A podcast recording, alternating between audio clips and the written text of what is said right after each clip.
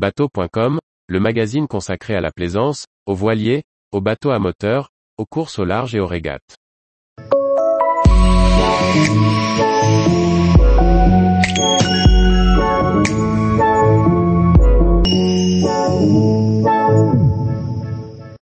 Le pinger anti-déprédation, un moyen sans danger pour éloigner les orques de son bateau. Par Maxime le Riche. Face à la recrudescence des attaques d'orques sur les voiliers de plaisance, la société EasyFish distribue un répulsif à cétacés destiné à repousser les attaques. Comment fonctionne ce dispositif? Comment le mettre en œuvre sur un bateau de plaisance? Entretien avec Cyril Bodilis, la directrice adjointe d'EasyFish. Le phénomène d'attaque d'orques n'est pas nouveau, mais semble prendre de l'ampleur depuis 2020. Les interactions entre des orques trop curieuses et des safrans de voiliers se sont soldées par la perte de plusieurs appendices, mais sans toutefois mettre en péril l'intégrité des navires concernés. Fort de ces connaissances, l'Atlantic Orca Group préconisait en cas d'attaque de tout affaler, et d'attendre que le groupe s'en aille. Cette stratégie n'ayant pas porté ses fruits, d'autres solutions existent pour se prémunir de la curiosité d'un groupe d'orques. Basée à Concarneau, la société EasyFish s'est spécialisée depuis 15 ans dans l'ingénierie et les services liés aux flottilles de pêche, notamment la protection des filets contre les captures accidentelles.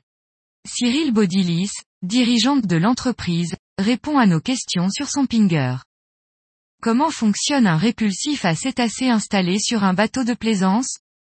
Afin de répondre à plusieurs demandes suite à différentes attaques, nous avons débuté la commercialisation d'un pinger anti-déprédation.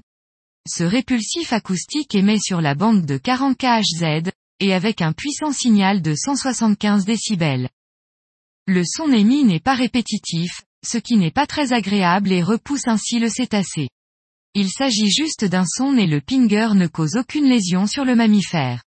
La fréquence utilisée est uniquement audible par les cétacés, et n'a pas d'impact sur le reste de la faune. À quelle distance émet-il? Notre pinger anti-déprédation émet jusqu'à une centaine de mètres. Comment l'utiliser sur un bateau de plaisance?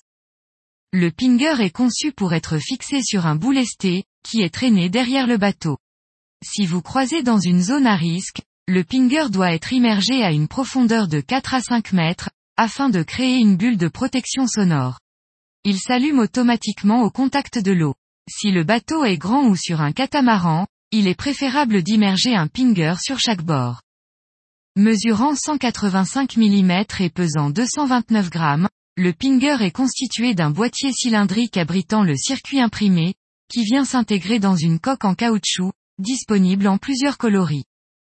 Avec une pile LR14, le pinger a une autonomie de deux semaines d'utilisation. Un indicateur à LED rouge ou verte indique l'état de charge des batteries. Avez-vous eu des retours d'utilisateurs? Plusieurs équipages naviguant au large de l'Espagne se sont équipés de ce pinger et n'ont pas été attaqués. Quel est le budget à consacrer à ce dispositif? Le pinger anti-déprédation est disponible pour 150 euros, sans compter les frais de port éventuels. Tous les jours, retrouvez l'actualité nautique sur le site bateau.com.